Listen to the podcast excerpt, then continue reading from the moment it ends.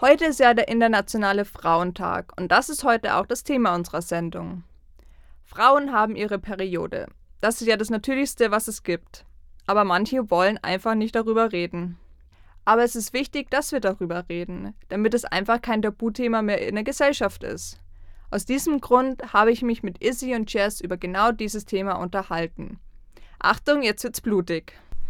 Also als ich das erste Mal meine Periode bekommen habe, da war ich relativ aufgeklärt. Ich war auch relativ spät dran eigentlich. Ich war erst, ich war schon 14 und die meisten haben es bei mir schon mit 12 oder sogar noch früher bekommen.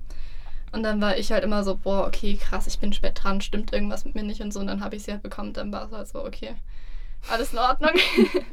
ähm, aber an sich war ich eigentlich gut aufgeklärt und bin dann auch sofort zu meiner Mutter gegangen und ich so, ich glaube, ich habe meine Tage bekommen. Und dann sind wir sofort zum Einkaufen gegangen und dann war sie ganz stolz auf mich und dann haben wir ganz stolz irgendwelche Binden und Mini-Tampons aufs Band gelegt. Und dann war sie so, boah, ich bin voll stolz, meine Tochter wird langsam erwachsen. Aber voll süß, dass sich deine Mom da gleich so unterstützt hat. Ja, voll. Also da bin ich auch recht dankbar dafür. Mhm. Ja, ich glaube, bei mir war es auch relativ normal. Ich war auch aufgeklärt. Klar, irgendwann ist es halt dann passiert. Ich glaube, bei mir mit 13. Und ich war jetzt nicht so voll schockiert oder so, so, oh mein Gott, ich blute und ich werde sterben, sondern einfach dann auch zu meiner Mutter gerannt und so, ja, äh, ich blute und so. Und dann hat sie halt auch gesagt, mir erklärt und so, wie ich jetzt weiter vorgehe und was es halt für Produkte so gibt an einfach Binden und so weiter. Und ja, dann war es halt so. Genau, eigentlich ist es auch komplett das Normalste auf der Welt, weshalb ich auch nicht verstehe, warum es da teilweise von Männern komische, abwertende Kommentare gibt, so, i, du hast gerade deine Tage, ich will dieses Thema nicht ansprechen. Es ist was komplett Normales, jede Frau hat das. das Voll. So funktioniert der Körper nun mal. Ja, also das Ding ist, in manchen Ländern sind die halt überhaupt nicht so aufgeklärt wie hier. Da habe ich auch schon Geschichten gehört von einer Cousine, von einer Freundin von mir, die wohnt irgendwo, ich glaube in Pakistan und die hat ähm, ihre Tage bekommen mit zwölf oder so. Und mhm. dann hat sie voll Schiss bekommen, dass sie jetzt stirbt und alles. Weil sie halt keine Ahnung hatte. Und bei uns sind auch die Männer mittlerweile gut aufgeklärt. In der fünften Klasse, sechsten Klasse oder so bekommen wir Unterricht. Und da kriegen wir gezeigt, so ja, das ist ein Tampon und das, das und das. Haben sogar die Jungs bei mir in der Klasse gelernt. Und ähm, keine Ahnung, ich verstehe nicht, warum manche Männer immer noch Probleme damit haben. Bei uns in Deutschland zum Beispiel.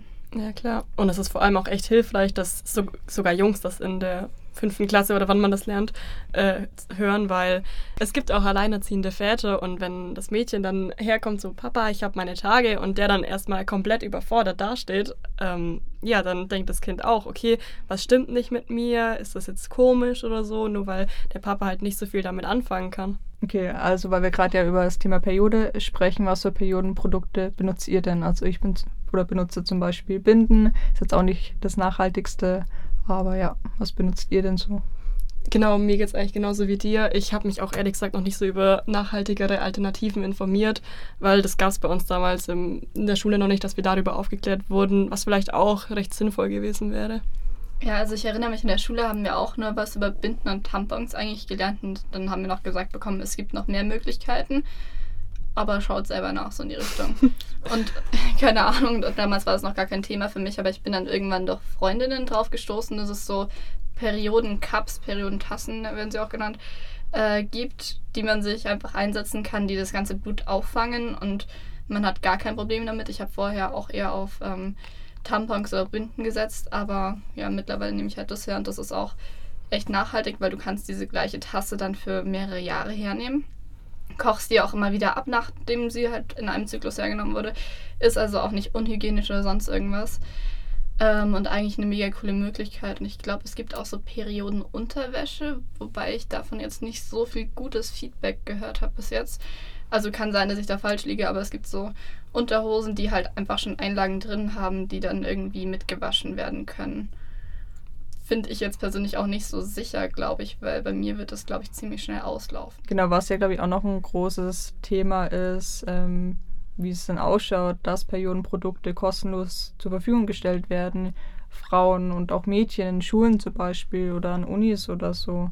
Genau, äh, in Schottland ist es zum Beispiel so, dass auf den Toiletten kostenlose Binden und Tampons zur Verfügung gestellt werden und das finde ich eigentlich echt eine super Idee, weil ich meine, ich glaube, jeder hat es schon mal erlebt. Man geht aus dem Haus und ist dann vielleicht gerade so aus der Tür raus oder schon um die Ecke und denkt sich dann, hm, verdammt, hm, verdammt, genau. ich habe meine Tage. Oder dann sitzt man zum Beispiel mit Freunden in einer großen Runde und realisiert dann, okay, man bräuchte jetzt mal schnell einen Tampon und möchte natürlich nicht dann in der großen Runde verkünden, hey, wer hat gerade einen Tampon für mich?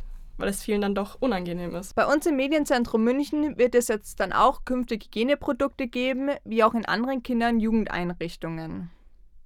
Außerdem haben wir erfahren, dass bei uns in Bayern zum Beispiel die Universitäten in Passau und Regensburg schon den Anfang gemacht haben, indem sie kostenlose Periodenprodukte zur Verfügung stellen. Also schauen wir mal, was die Zukunft bringt.